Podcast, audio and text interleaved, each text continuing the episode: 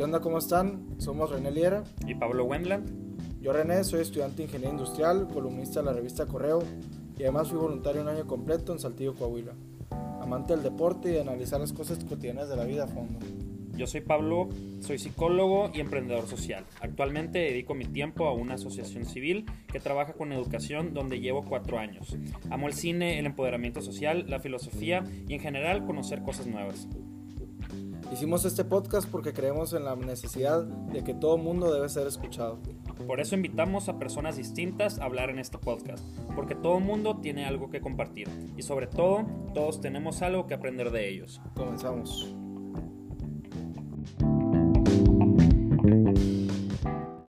Pues nuestro primer podcast, Pablo. Después de una trabada introducción, Sí. tardamos como 15 minutos haciéndolo. Se me hace poco, 15 minutos, pero sí. Pero quiero que sepan que ahorita estamos grabando con, con el micrófono de los audífonos de Apple. Porque vi un video en YouTube de cómo hacer podcast. Entonces, como que a veces nos ponemos limitaciones muy muy imposibles. O sea, a lo mejor queremos empezar un proyecto, pero con el mejor escenario, el mejor equipo y, y todo. Y, y- y a veces el, pues, la limitante la ponemos nosotros. Y No si sé. esperamos a que todo sea perfecto para poder empezar las cosas, nunca empezaríamos, Nunca, pues, nunca empezaríamos nada. De hecho, la, la semana pasada les vamos a les quiero platicar más o menos cómo nació el podcast, ¿no? Pues estaba escuchando eh, un podcast de, de Rorro Chávez. Digo, no lo sigo en sus redes sociales, ni en Instagram, ni en, ni en Twitter. Sé que comparte contenido bueno porque me dan un retweet o de repente gente comparte como su contenido. Y, pero el podcast sí me, sí me sirve, sí me ayuda, entonces lo escucho a veces en el trayecto. Y yo tenía la idea hace mucho de hacer un podcast y de repente aparece un capítulo de él de haz un podcast, así se llama Ok. literal. así se llama literal. Pues le resultó. de que él, él cuenta que, que es como la herramienta del futuro, que a lo mejor los, los influencers luego son de podcast, o sea, como que va más aunado a eso. Y, y hay una frase que, que me ayudó mucho, que dijo que si estás esperando la señal para hacer un podcast, esta es, hazlo ya. Entonces ya empecé a hacer como memoria de quién, o sea, con quién he tenido pláticas interesantes en, a lo largo de mi vida. Y, y pues me acordé de ti, no sé por qué, entonces te llamé y, y estabas ocupada la semana pasada, pero pues por fin pudimos reunirnos ahora. Pues la verdad, muchas gracias por la invitación. Sí, de hecho, siendo sincero, en mi vida he escuchado un podcast. Eh, Ya vas a tener que empezar a consumirlo. Sí, porque si no, para buenas agarrar- ideas. Así es algo que es. fijé el Rorro, por ejemplo, él escuchaba, o sea, como que citaba muchos podcasts de otras personas, Ujú. de muchos gringos, Ok. como que aquí está empezando a pegar apenas. Ujú. Entonces, pero les quiero contar el, el- más o menos el contexto, porque primero invitar a Pablo, porque una vez estábamos en, en el funeral del papá de un amigo y nos pusimos a, de por sí normalmente nos juntamos en su casa o en la mía o y con algunas cervezas pues todo fluye, pero esa vez como que era todo diferente y no sé, tengo muy presente esa plática, como que empezamos a divagar, pero Ajá. de cómo- ah, como filosofar y aparte eh, cómo iba a reaccionar, cuál era el proceso de, de muerte de una persona, de, Proceso de de duelo. pro- el proceso de duelo y cómo, cómo iba a reaccionar psicológicamente la persona, ¿sabes? Del comportamiento, no sé cómo se diga. Y, y nada más me acordé de eso, entonces ya te invité. Pero bueno, Eh, ¿por qué nació el podcast? Siento yo que, que hay muchas personas que ni siquiera pelamos en el mundo, o que a lo mejor son nuestros amigos, y que piensan que, pensamos más bien, que no tienen nada que aportar, o sea, que llevan una vida muy común, muy ordinaria, y, y que realmente no se sienten como especiales y que no se merecen ser escuchados porque no tienen un tema, un Ujú. doctorado, una maestría, o a lo mejor la chamba les va normal, no sé. Totalmente de acuerdo. Creo que hemos normalizado demasiado la... O sea, suena hasta paradójico, pero normalizar la vida cotidiana. O sea, en realidad eh, creo que la vida cotidiana es algo que todo el mundo la vive de diferente manera. Tenemos diferentes experiencias, tenemos cosas que contar, tenemos formas diferentes de vivirla, pero al mismo tiempo podemos aprender una persona de la otra. Entonces, el, poder sacar ese lado de cada uno, de que nos cuenten cómo ellos perciben lo que está pasando a su alrededor, lo que ellos nos pueden aportar, es algo muy grande que, que podemos hacer. No, hombre, y, y además, digo, tampoco vamos a invitar, vamos a invitar a muchos de nuestros amigos que compartimos y a lo mejor algunos que no conoce el Pablo, a lo mejor algunos que yo conozco. Entonces va a estar interesante como, aparte él estuvo en una universidad diferente, yo estoy en otra. Eh, de la prepa sí coincidimos, secundaria también. Pero también va a ser un buen pretexto para volver a ver personas que Sí. hace rato no vemos, ¿sabes? Así es, y para presentarnos amigos también. Y el, pues el primer tema es, ah, tampoco es- significa que todas las personas que invitemos son, a lo mejor algunos son brillantes en su área, Ajá. ¿entiendes? Sí, totalmente. O a lo mejor no, o a lo mejor sí, quién sabe, pues todos son importantes para nosotros y todos nos tienen algo que enseñar, es como la filosofía del, Del podcast. del podcast. Muy bien. es. Pues cuéntanos un poquito de ti, Pablo, no sé, Eh, pues bueno, tengo 23 años, ya casi 24, qué miedo. estás- Eh, hombre, eh, pues ya el 2 de julio cumplo 24 años, ahorita estamos a... Sé qué día es hoy, febrero, marzo, abril, mayo, junio, estamos en mayo. Sí, estamos en como el 13 de mayo, ¿no? Sí, ah, pues todavía falta un mes y medio. Eh, pues soy psicólogo, terminé hace aproximadamente un año mis estudios. Estuve, pues, eh, empezamos a hacer un proyecto, unos amigos y yo, de ir a llevar clases a diferentes lugares. Luego, eh, pues, Michelle Soto, tú la conoces. Ajá. ¿Pero Eh, clases de qué? Era clases de matemáticas y lectoescritura. Íbamos, de hecho, a una casa hogar. Mm. Eh, pero pues tuvimos mucho problema por, pues no sé, de repente los niños como vivían en una situación social muy estresante, muy difícil, de repente las cosas que nosotros les podíamos enseñar como que era, eh, pues que aprendieran a contar, que aprendieran a leer y todo eso, de repente se les podía olvidar, que tenían cosas que por ejemplo se llaman regresión, que era cuando volvían a ver a sus papás, se olvidaba todo lo que habían aprendido los últimos meses también de repente los niños... O sea, eh, como que borran, o sea, literal un checkpoint Ajá. y O sea, luego vuelven al checkpoint, o sea, se que perdieron y volvieron al checkpoint. ándale, es, es, es un mecanismo de defensa que pone tú que la persona, eh, el, el cerebro se va a un momento de la vida del niño o de la persona en la que se sentía más seguro. Entonces, eh, muchas veces los niños ya grandes empiezan a tener comportamientos o conductas más bien de, de niños más chiquitos. Eh, no hablan normal o se hacen pipí o popó Pero otra es, vez. es inconsciente. Pues sí, es... es- o se hacen vivos.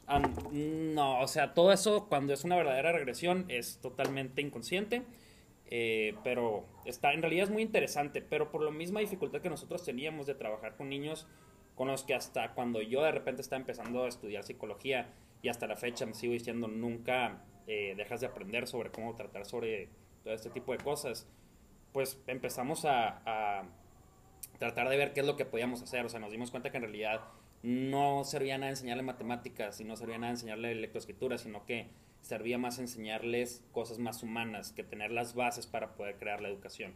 Oye, ¿qué, sí qué es la electroescritura? Eso?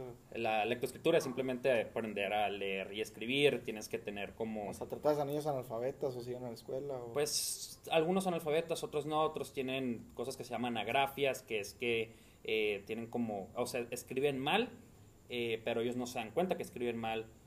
Eh, ¿Ortografía o simplemente como...? es que es muchos, en realidad hay como todo un espectro, bueno, no sé si se, no creo que la palabra sea espectro, pero hay muchas como ramificaciones de lo que son las agrafias o las, eh, ¿cómo se llama? Cuando son de lo que estás hablando, fonemas, eh, ay, no me acuerdo cuál es la palabra exacta, pero bueno.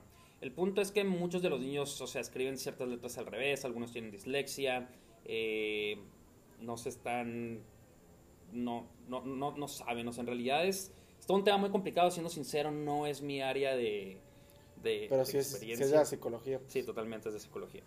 Es, eh, pero pues, a, a final, pues, nos fuimos para esa parte, que es la parte psicológica, más que la parte educativa curricular, que normalmente se trata en las escuelas. Entonces, trabajamos emociones, trabajamos el hacerle frente a la presión, trabajamos las habilidades sociales y todo eso. Ha sido todo un viaje de pegarnos contra diferentes paredes, aprender irnos a capacitar. Y hasta la fecha nos ha ido muy bien y ahí seguimos todavía dando, dando fregazos. Oye, ¿cómo, ¿cómo se sustenta la fundación? Eh, buena pregunta. Un saludo a Michelle Soto, ¿no? Que Sí. seguramente nos va a escuchar. ¿Qué Espero. onda, Michelle? ¿Cómo andamos? Aquí hablando de la... ¿Cómo se llama la fundación? Es, es asociación. Asociación. Asociación Civil. Eh, se llama Desarrollo Integral Educativo Voluntario. Eh, pues, mm, ¿cómo se sustenta? Tenemos diferentes campañas de recaudación de fondos, hemos recibido algunos donativos cuando se puede, tanto de empresas o de organismos de gobierno. ¿Son deducibles de impuestos esos? Sí, son deducibles de impuesto.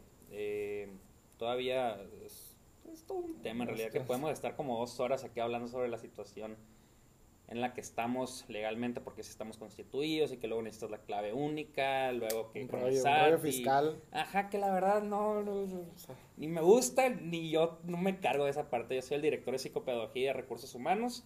Yo me encargo de la parte de psicología, entonces, si bien también soy miembro de la mesa directiva y veo todo eso, yo no soy el que me encargo y la verdad, por mi parte, me he estado alejando bastante porque no me gusta, no me gusta nada de lo legal. Oye, ¿y cuántos son en la asociación? Entre De que la voluntarios... mesa directiva. Ah, mesa, directiva. Ok, mesa directiva yo creo que ahorita somos... Tú y la Michelle. No, hombre, no, no, no, somos más. Somos siete, siete en la mesa directiva. Y junto con todos los voluntarios hay unos, en total 30, pero que sí van y, y- y que están de lleno alrededor de 20. ¿Y no agarran practicantes, solo sí?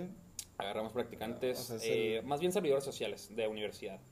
Y hemos tenido, Como becarios, así. ajá, o sea, gente que tiene que hacer su servicio social en, Ah, de todas las universidades casi de aquí. Bueno, pues está la Unison, ITH, eh, Unilíder, Tecmilenio. eh, ahorita estamos viendo para hacerlo con el TEC también. Es, es todo un rollo. Pero ¿Y si, son, si es fácil con las universidades el tema? depende. Es, es que si tienes los documentos, sí, no hay ningún problema. Simplemente es burocracia y ya. Eh, y, para allá, llenar papeles, eh, pasar la clave, ver que estén registrados y al final pues hacer como mucho de redactar sobre qué es lo que quieres, qué tipo de personas, para qué tipo de proyectos y ya las universidades te ponen como eh, para qué es lo que ellos te van a cómo ellos van a presentárselo a sus alumnos y cómo tú puedes contactar a los alumnos o ellos te contactan a ti. Entonces hemos tenido mucha mezcla de resultados que de repente de ciertas universidades no nos hablan o que nosotros conocemos a gente y ya nosotros le conseguimos que ellos se unan a nosotros de, por otro lado y luego hacemos el, el contacto con la universidad. En realidad, ah, y, y hemos tenido tanto muy buenas experiencias con gente muy buena hasta gente que ya... Quiere la firma, ¿no? Ajá, de que de verdad ya, o sea, los, los corremos, pues, o sea, si no están sirviendo, ¿para qué le vamos a dar una firma si no está trabajando bien? No, no, no les hacen el paro los de... Nah. Uno Mira, la, otro, la verdad, no, uno que otro. Porque sí tenemos gente que de repente son amigos y, que van para allá, pero la verdad, no, nosotros desde el principio tenemos, o sea, a final de cuentas, la gente que está trabajando en la asociación, mm, tenemos un objetivo en común. Y cuando una persona conoce a otra persona externa que quiere entrar a la asociación y quiere conseguir una firma de ello, definitivamente lo dejamos, pero si no pone en riesgo el objetivo de la asociación, que vendría siendo la educación de los niños, porque la educación de los niños es todo para nosotros. Y muchas veces que de repente un maestro voluntario deje de ir porque, no sé, se fue de peda o se fue al, al. Quien- sea, sea. Ajá, cualquier cosa. Eh, va a poner en riesgo que el niño se sienta abandonado de cierta forma, cuando más son niños que ya son abandonados. O sea, se pueden llegar a encariñar con el maestro y... Y de repente el maestro se va y, falta y no llega bien preparado para hacer Oye. las clases, no regalamos firmas. Oye, yo, yo me acuerdo que, que una vez, digo, me vas a regañar, yo creo, fui, fui a un evento de Soñar Despierto, Ok, que es en el, es en el, para los que no lo conozcan, Soñar Despierto, hacen, es un apostolado del Reino Christi, de los Legionarios de Cristo, y ellos se encargan de hacer el mejor día de las vidas de niños abandonados, Ok. niños de casa hogar y. Y para eso rentan el famosísimo, ¿cómo se llama? El parque infantil. ah, sí. Parque infantil y hay voluntarios que también hay del TEC de Monterrey y también del Reino Christi. Pues nos tocó, más bien me tocó un niño y tienes que convivir todo el día con él. Sí. Y me acuerdo que al final yo le dije que lo iba a visitar, o sea, que lo iba, que ¿Qué lo, que lo iba a ir a visitar. Porque era realmente mi Ah, ok, intención. ok, o sea, sí, sí, sí. quería ir a visitarlo. Ok. Pero luego ya como que se complicó y las, ya si no lo haces la primera semana, Ajá. ya valió madre. Sí, sí, sí. Entonces, y él me dijo, no van a visitar. O sea, como que ni se hizo una ilusión. Porque él dijo, la neta, ni me, va- ni me van a ir a visitar, ni hables. O sea, Ajá. así me dijo en corto, así que, Sí, pues. no, yo te voy a ir a visitar y la madre. Y me dice, eh, no, ni vas a ir y la madre. Así ya, ya han pasado muchos por tu lado. Ajá. Y ahorita que estás diciendo eso, me, me acordé. Pues sí, o sea, Pero no, no le hice tanto daño, ¿no? Supongo. No, no, porque, mira, Porque la- él ya, ya está protegidísimo. Ajá, o sea, es, es lo mismo que lo que estamos hablando, o sea, también es de cierta forma otro mecanismo de defensa, que los niños aprenden, bueno, no es en sí un mecanismo de defensa, pero sí es una conducta aprendida para poder protegerse, que es de que los niños... Como no esperar nada de nadie. Ajá, o sea, ¿por qué? Porque ya si tu papá y tu mamá y tus hermanos, si es que los tienes o si es que tienes mamá o papá, no te están pelando, no se están pelando en las, alguna casa, hogar o en alguna institución que te cuida o ciertas personas del gobierno. Y como pues tú dijiste que te dijo el niño, ya muchas han pasado por ahí. Ajá, literal. O te vas todo el tiempo Ya hasta le juré, sorpresas. así que yo voy a ir. yo voy a ir. El niño viendo por la ventana esperando Sí, que... no, o sea, ya es- ahorita que lo pienso, sí, sí te sientes gacho. Ah, pero pues, o sea, el, el niño seguramente si te dijo valió, eso es porque ya está, se, se protegió en cierta manera, que tampoco es muy sano porque se está cerrando la gente. Eh, pero pues, supongo que estuvo, este, estuvo bien el niño. Pero sí, de hecho, pa- parte de todos los voluntarios que entran, primero les hacemos una capacitación y la primera regla, bueno, no es la primera, pero sí el top 5, es no hagas ninguna promesa que no puedas cumplir. Bueno, en general no hagas ninguna promesa. ¿Por qué? Porque si la haces, la tienes que cumplir. Entonces, Y si no la cumplen, le haces daño al niño. Como Sí, o sea, yo lo hice.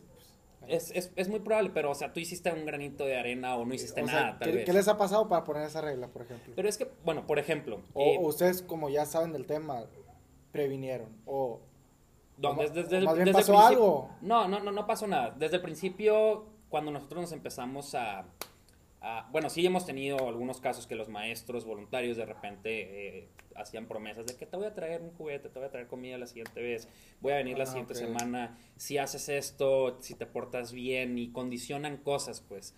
O, o- o también de repente les dicen de castigo de que, oye, si no te portas bien o si no participas de cierta manera o si no le dejas de pegar a tu compañera, eh, te voy a mandar a tu casa, cosas así.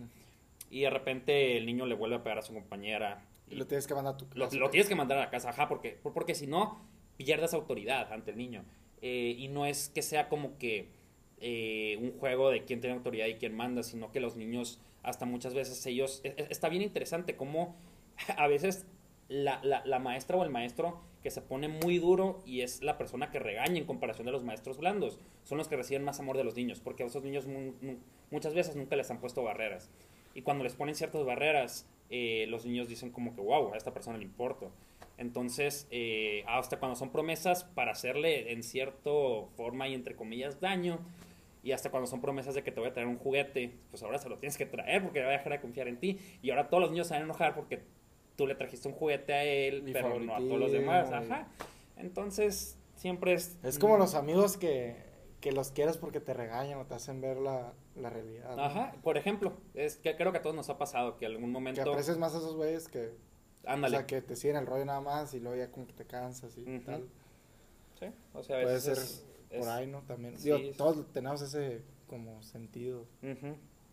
Y también les pasa mucho a las mamás como que, que no cumplen y luego hacen lo que quieren los niños. Ajá. Y yo- a veces lo veo mucho por porque doy clases de tenis. Ujú. Entonces, primero se refleja mucho la educación en casa Ok.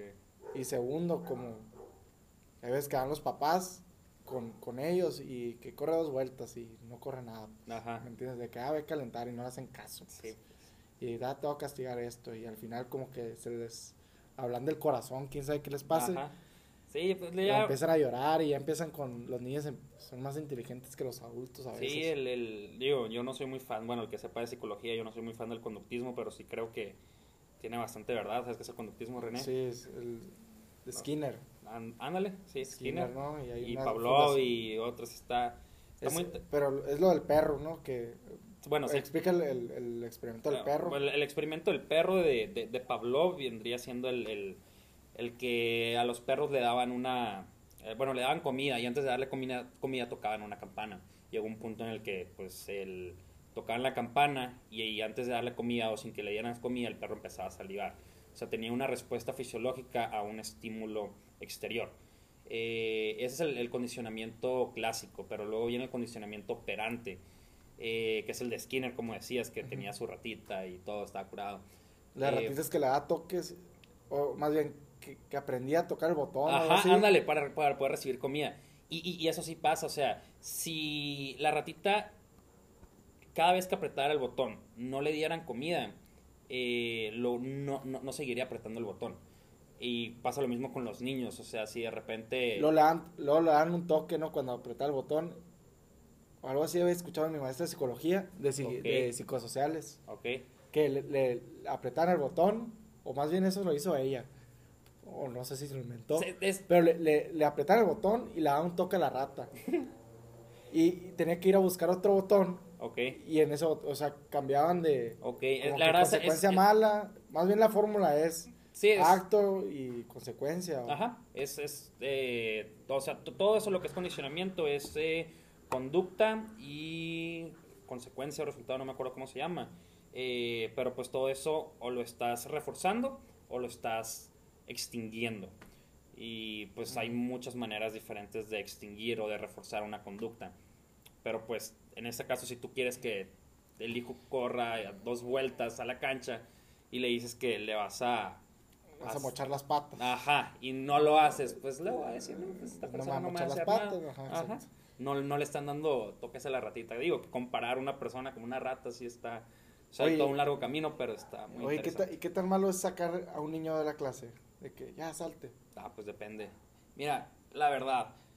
Es eh, como el camino fácil de los maestros. Sí, pero es que también yo tengo mucha empatía por los maestros. En general, en la asociación no trabajamos con grupos grandes.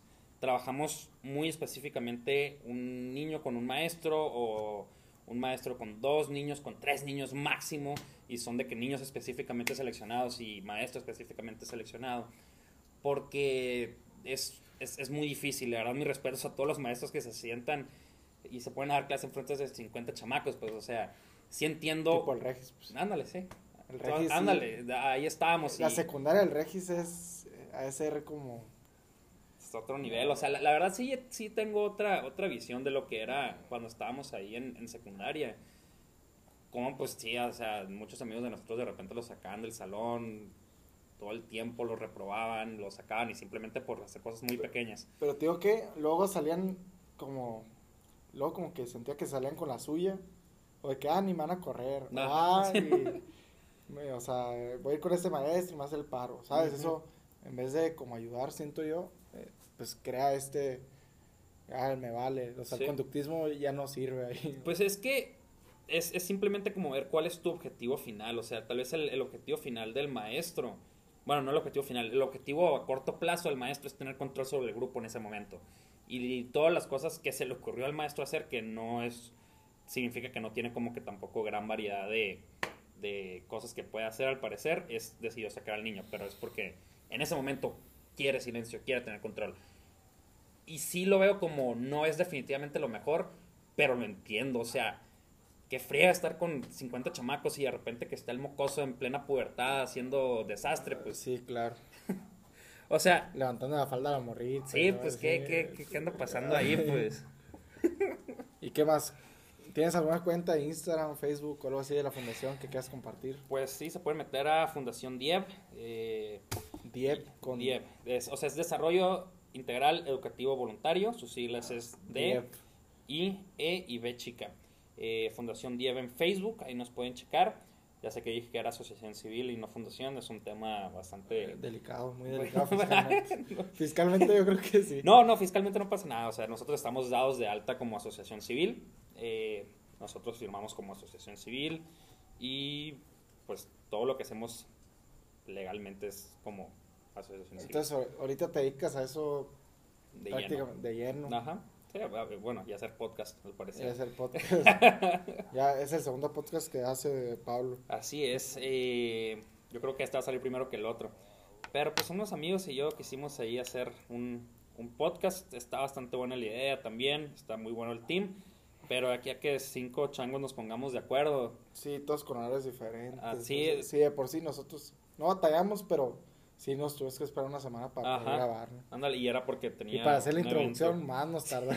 Como una hora volviendo a grabar y grabar. no, y pruebas de sonido y la aplicación y lo otro también fue como complicado. Pero bueno, Está bien, ¿y tú? ¿Qué nos puedes decir? pues mira, yo eh, estoy estudiando en el, en, en el ITH, Ok. voy en, en octavo semestre. Yo tengo tu misma edad, pero me fui un año voluntario a Saltillo ok. con los Legionarios de Cristo. Es un voluntariado católico en el cual eh, te das, primero te das un mes de cursillo, Ok. que es, se juntan todos los se colaboradores. Ok. Entonces nos vamos todos los colaboradores a un lugar. Entonces ahí agarras como ritmo de colaborador, ¿no? De que oraciones de la mañana, misa en la mañana, desayuno en comunidad, y luego plática uno, plática dos. Y así una serie de, como eh, un horario que tienes que seguir Ujú. y los ejercicio y tal. Entonces ahí estás un mes preparándote. Ya como la tercera semana te dicen a, a dónde vas a ir. Ok. Resulta que los legionarios tienen, pues, si, si bien escuelas en todo, en todo México, Ujú. también hay internacionales. Hay una en Dublín, hay otra en, Ah, en Estados Unidos, hay como tres en Estados Unidos.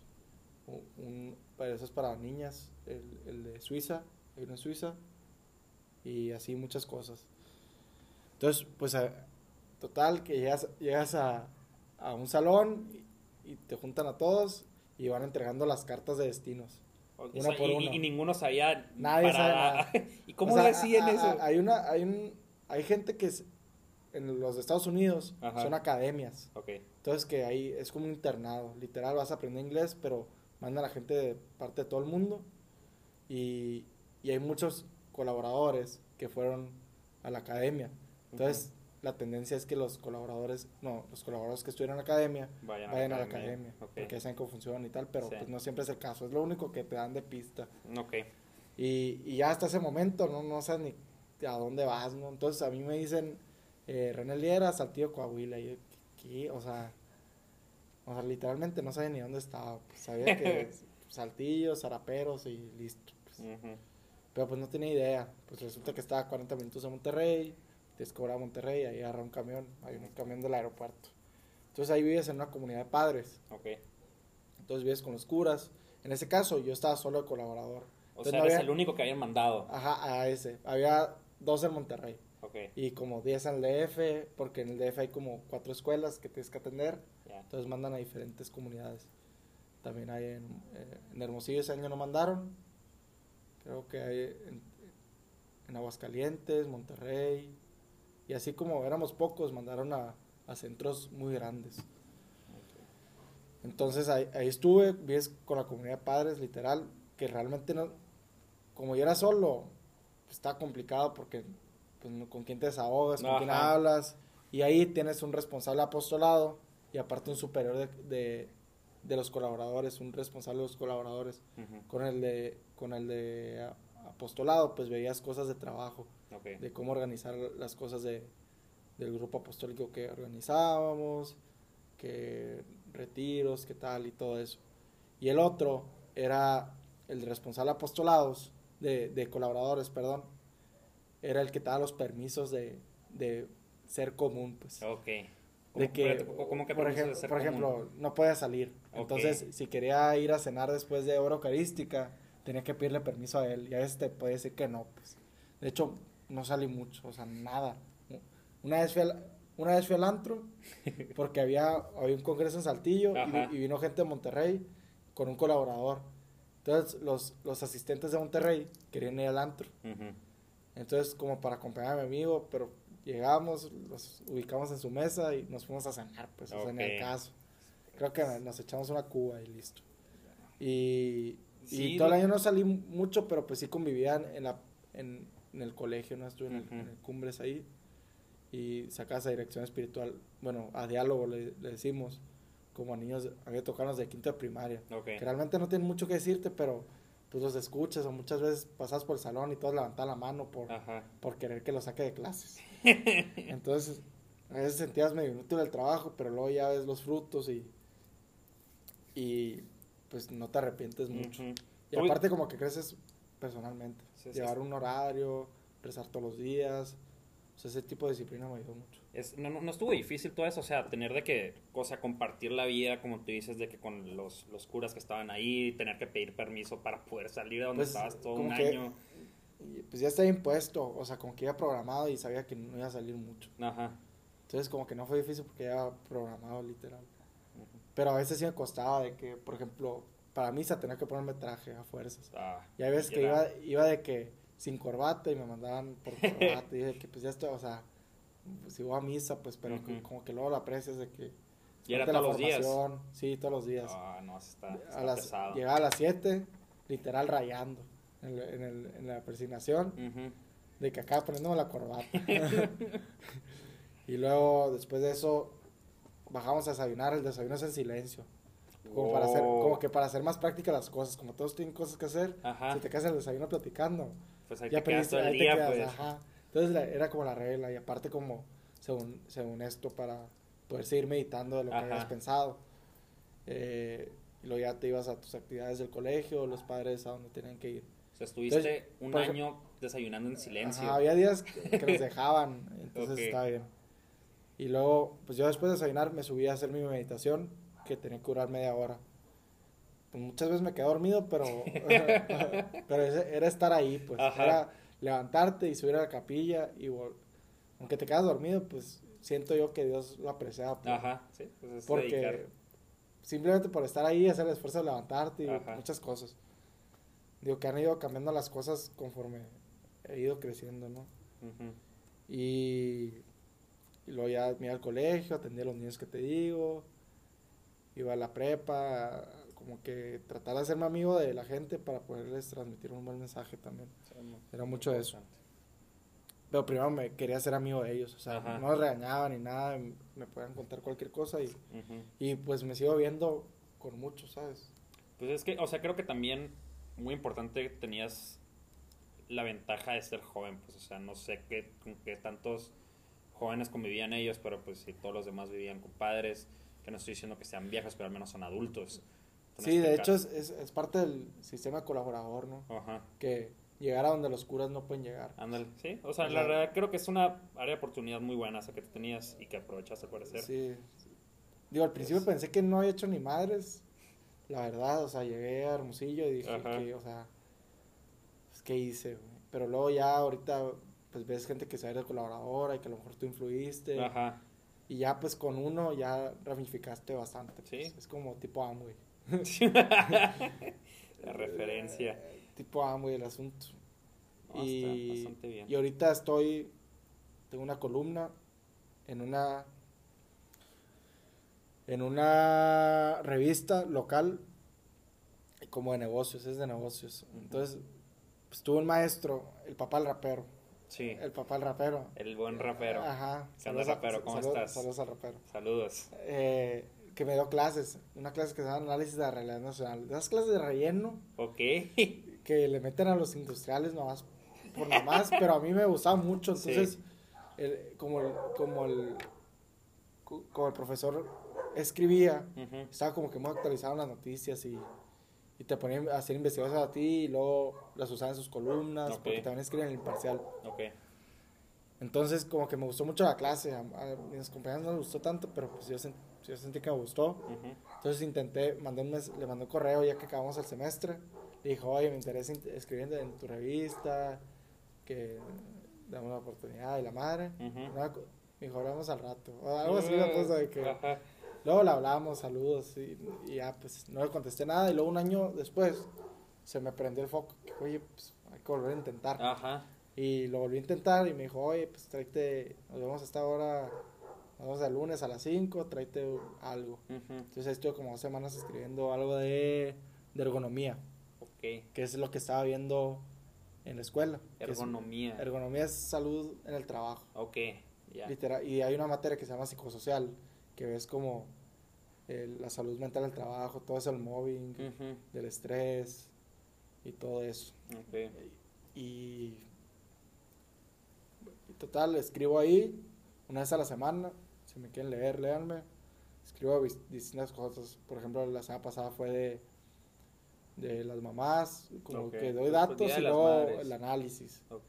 Luego fue uno de, de ergonomía, que más o menos la, la ley federal y cómo te protege y las obligaciones del patrón y todo esto. Y luego, pues mucho de política, que también me gusta. El otro día escribí de los sueldos de, de los beisbolistas, Ok. que hay contratos de 300 millones de dólares por 10 años y que a lo mejor podrían ser destinados para científicos o Ujú. doctores que a lo mejor tienen más impacto que el entretenimiento. Sí. O sea, que O sea, literal puedes manera- escribir cualquier cosa que tú quieras. Se me ocurra. ajá. A veces sí batallo con el proceso creativo, pero Ajá. leo muchas noticias así. Y cuando no leo es cuando no se me ocurre nada. Ok. Entonces ahí estoy, una vez a la semana. ¿Nunca pasado que quieres escribir de algo que te dicen que no? No, jamás. Ok. Jamás. Hay veces que no me publican, pero es porque no la mando a tiempo. así. Ok. y no, nunca me, me- me- el editor, Agustín Valle, me dijo que, que no había como, que era libertad de expresión literal. Pues sí, que de acuerdo. Digo, trata de no meterme en temas de narcotraficantes y así, pues, Sí, porque pues. no sabes quién lo va a leer. Pero bueno, y además doy clases de tenis eh, en las tardes, desde ahí gano dinero. Primero empecé en Unison con, con Luis Beltrones, saludos Luis Beltrones. Y estuve dos años ahí, de dos horas. Y me, me pagaba, me pagaba bien, no me puede quejar, daba dos horas. O sea, o sea, por hora, si lo cobras por hora, estaba bien, ganaba como 110 pesos por hora, que es mucho más del mínimo. Sí, no, aparte Entonces, como... está súper bien, pero pues nomás daba dos horas, pues. A lo mejor sí, y ahorita estoy dando, entonces ya me independicé, me salió una oportunidad en, en Tosali, se llama, es una colonia que tiene una cancha, Ok. pero luego ahí pasó algo muy curioso, como que los, los residentes mismos, yo, yo metí a gente externa, pero la gente externa pagaba un mantenimiento de la cancha que los residentes no pagaban. Es como una, una por ejemplo, tú querías ir a clases conmigo, Ajá. al mes tenías que pagar 200 pesos. Ok, para el mantenimiento de la Ajá, cancha. Entonces, eran como 10, entonces entraban 2 mil pesos libres a la cancha nada más. y aparte yo cobraba mis honorarios. Ajá. Entonces, y los que vivían ahí no pagan la- el mantenimiento de la cancha porque ya pagan un mantenimiento por vivir ahí. Ok. Pero la gente como que no lo aprovechó mucho, entonces terminé dando muy poquitas clases residentes. Ujú. Entonces los niños querían a jugar en la tarde fútbol. Yo les decía, pues cancha de tenis, o sea, Sí. es como No, no- vaya hay no- un parque, pues, ¿me entienden? Y estoy dando clases de tenis y luego se empezaron a meter los papás y un rollo. Ajá. Entonces, me conclu- y tuve que salir de ahí, entonces me dejaron de rentar ahí y luego ahorita estoy dando en, en otro lugar. Ujú. Ah, y aparte yo, yo rentaba la cancha. Ok. Y ahorita estoy en otro fraccionamiento y ahí eh, como son canchas de tenis, aparte tiene una cancha de básquet, Ok. aparte tiene una cancha de fútbol, pues no hay tanto problema. Ujú. Eh, Y si le das a los niños que viven ahí. ahí sí les toca o que tienen terreno, porque Ok. como no al fraccionamiento, no, no, pues no dejan entrar Ujú. y aparte no hay mucha gente viviendo ahí, pero hay mucha gente con terreno porque la agarran barato. Ok. Entonces, mínimo que, o, o, por ejemplo tengo clases que, que es un invitado de alguien, Ujú. de alguien de ahí. Entonces, y ahí no me cobran renta. Entonces mi conclusión fue, en Tosali me faltó más involucrar a la gente residente. Ok. Entonces, ganar más seguidores ahí para que luego que pasara eso, haber leído eso, luego que, que, que pasara eso, estar protegidos por la gente que toma clases ahí Ok. y que no se dejaran y que, ah, yo tomo clases aquí. Entonces eso me faltó, a lo mejor hacer una clínica gratis los sábados, Ok. como que meterle más, no, no ser tan avaro, pues, como meterle más, más tiempo. ¿Y qué más?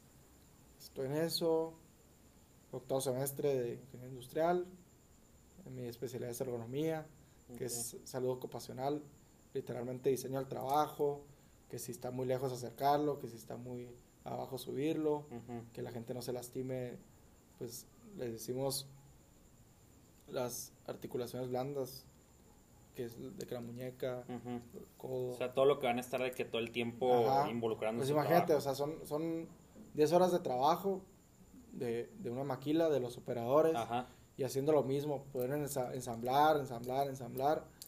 Entonces, pues hacer el, el trabajo un poquito más tolerable para ellos. Y Ujú. aparte que no se enfermen, Sí.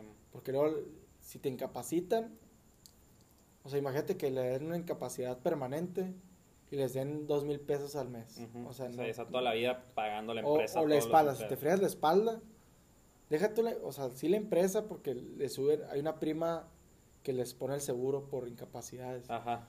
Pero imagínate las personas que tienen que vivir con dos mil pesos al mes o tres mil. Ah, pues, ah, y van a estar, sí, es cierto. van a estar Entonces ya no pueden trabajar, no pueden trabajar y aparte pues, están jodidos y aparte ni una empresa los va a querer contratar porque significa un costo extra para su empresa. Ajá. Entonces es un tema muy delicado y entonces vemos como métodos de evaluación ergonómica se llaman. Que si te, te marca, haces una evaluación, tomas video, luego checas las repeticiones, el esfuerzo, eh, la postura. Esos son como los tres factores de riesgo. O sea, los tres, los tres componentes para un factor de riesgo. Ok. Entonces ya los evalúas y te sale la estación verde, amarillo roja. Si es roja, tienes que eliminar la estación o por lo menos mover al vato. Ajá. Si es amarilla, pues hay áreas de oportunidad y si es verde, no hay ningún riesgo. O hay poco riesgo más bien. Ujú.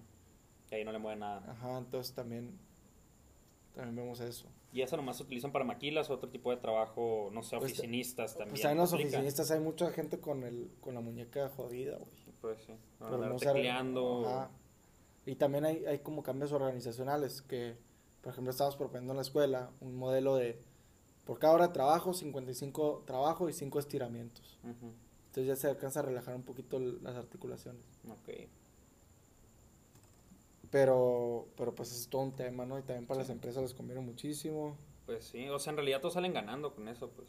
Es- Sí, entonces, pero mucha gente no, no le mete tiempo, o sea, no le mete inversión porque cree que no es redituable. Ujú. Pero la primera riesgo es- resulta ser que funciona con porcentajes. O sea, Ok. Empiezas en punto 55 y si, el, y si tuviste muchos accidentes o si tuviste muchos eh, que se enfermaron, que les pasó algo de síndrome al turno del carpo, que es de la muñeca, o del codo tenista o así, y lo reportaron seguro, puede que te lle- llegue un por ciento más al siguiente año del salario de todas las personas. Entonces, ahí se va acumulando, ¿no? Si no los bajas, sube o baja o se estanca, Un por ciento. Entonces, pues, a- a- así es el tema. Está muy interesante. La verdad nunca le había escuchado el, el término para empezar. Y hay, eh, bueno, y hay la ergonomía ocupacional, no, la ergonomía psicosocial, más Ujú. bien, es cuando tú evalúas el ambiente empresarial favorable, creo que se llama, y que si la gente está contenta, que si la gente está motivada, si se aburren, por ejemplo, poner un, un- una estación de trabajo en, Ford, que, que, que tienes que ver las cosas arriba, o sea, Ujú. el, el motor por abajo, entonces tienes que estar en un cajón. Entonces, para ciertas personas tienen- pueden ser muy estresantes. Ajá. Sí, pues Y aparte estás aislado. horas solo. Entonces, y- a lo mejor tienes que hacer un examen psicométrico para ver qué persona es más adecuada para estar ahí. A lo mejor no alguien que sea muy sociable, a lo mejor alguien muy tranquilo y así, Ok. le haría menos daño. Entonces es como posicionar a la gente. Y aparte Ujú. lo del... o sea, ahorita lo del acoso laboral está muy fuerte. Simón. Pero, o sea, o sea, sí es importante porque como que es muy subjetivo y es tan subjetivo y estamos tan acostumbrados a la carrilla que a veces me cuesta creer que hay gente sufriendo de eso en el trabajo. Ujú. Pero sí lo hay, pues para eso hay una norma, te la puedes checar, la norma 035. Solo, eh, tienen estudiado todo. No, pues que tu examen, no, 035. tu examen no. La norma 035 habla de los, de los factores de riesgo psicosociales Nice. y los 36 habla del- de, la ergonomía. Y la Ok. 030 habla de, de las de las del patrón, de las obligaciones del patrón. Te fue en el examen entonces. Espero que sí, güey. Eran puras preguntas abiertas. Si no, al menos para el podcast te sirvió. Sí, salu- saludos al, al profesor Octavio López Millán. Póngale 100. Póngale 100. Pues concluimos. Entonces, Concluimos, me parece bien. los capítulos van a ser como de 45 minutos, media hora. Vamos a tratar de invitar a una persona diferente cada vez. Les prometemos mejor calidad de audio. Sí, es- estamos Es una, de las es una de las promesas que tenemos que que, tenemos cumplir, que cumplir. Porque si no nos van a dejar de escuchar. Eh, pues nada más, muchísimas gracias por, por escucharnos, por tomarse el tiempo. Cualquier duda o aclaración, estamos en, yo estoy en Twitter, Por Pues- ahí lo tengo abierto, Instagram no lo tengo abierto, no me gusta porque te siguen muchas páginas Hmm. de negocios así. Pues la verdad a mí no me van a poder encontrar en ninguna red social. Eh, siendo sincero, desde que dejé Twitter me siento mucho más feliz y no lo digo de broma. es como un nido de odio ese lugar. Es Y ahorita Ya. con los pejezones está peor que... no, de, de todo, está, está, está horrible. La verdad, o sea, yo creo que llevo unos que seis meses. Eh, bueno, no, creo que es mucho, cuatro meses. Y tú eres medio adicto, ¿no? Al Twitter. Yo, sí, cuando, empe- cuando recién empecé, sí me la pasaba tuiteando. Y me la pasé, la, la- la verdad, siempre lo que hacía era cuando estaba de que sentado, de repente sacaba el celular, me ponía a checarlo.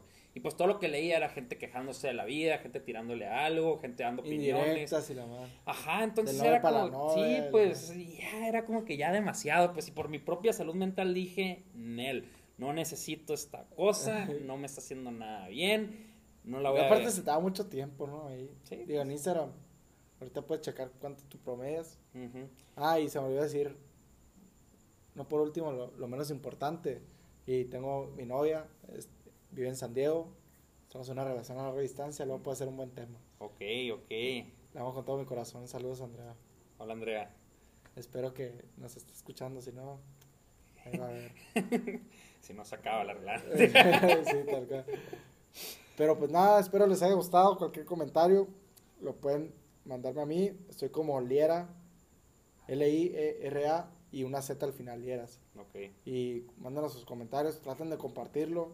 Si les pareció interesante, pongan sus stories de Instagram, lo que sea. Eh, Yo sé que vamos a empezar con pocos oyentes, pero creo que en esto las redes sociales, la constancia es lo que va haciendo a un personaje o, o un podcast interesante. Y creo que tenemos los dos un análisis diferente, en- también de diferente como visión, Sí, creo que de, tenemos de bastante otra óptica. y- perspectiva muy, muy diferente en varias cosas. sí, pero, Entonces puede estar interesante. pero es interesante aprender a las demás personas y, y el próximo capítulo esperemos poder invitar a alguien y si no, pues vamos a estar nosotros dos de planta, ¿no? Pablo y, y René. Yo soy René. Y pues nada más, espero que reconozcan nuestras voces. Ya, ahorita se me olvidó sacar un vaso con agua. A lo mejor para la próxima, una chévere, lo Sí, que sea. Una chavecita estaría bien. para la próxima. Y pues nada, que tengan bonita semana. Un saludo. Nos vemos. Y también a mí, si me quieren ver, Pablo Wendland, eh, Pablo WS95 o Pablo WS, creo que estoy en Twitter. Háblenme si quieren, no les prometo que les voy a contestar en meses, tal vez nunca me meta. Pero pues se los voy a dejar porque René ya se los dejó también. Muy bien. Nos vemos. Un abrazo a todos. Gracias.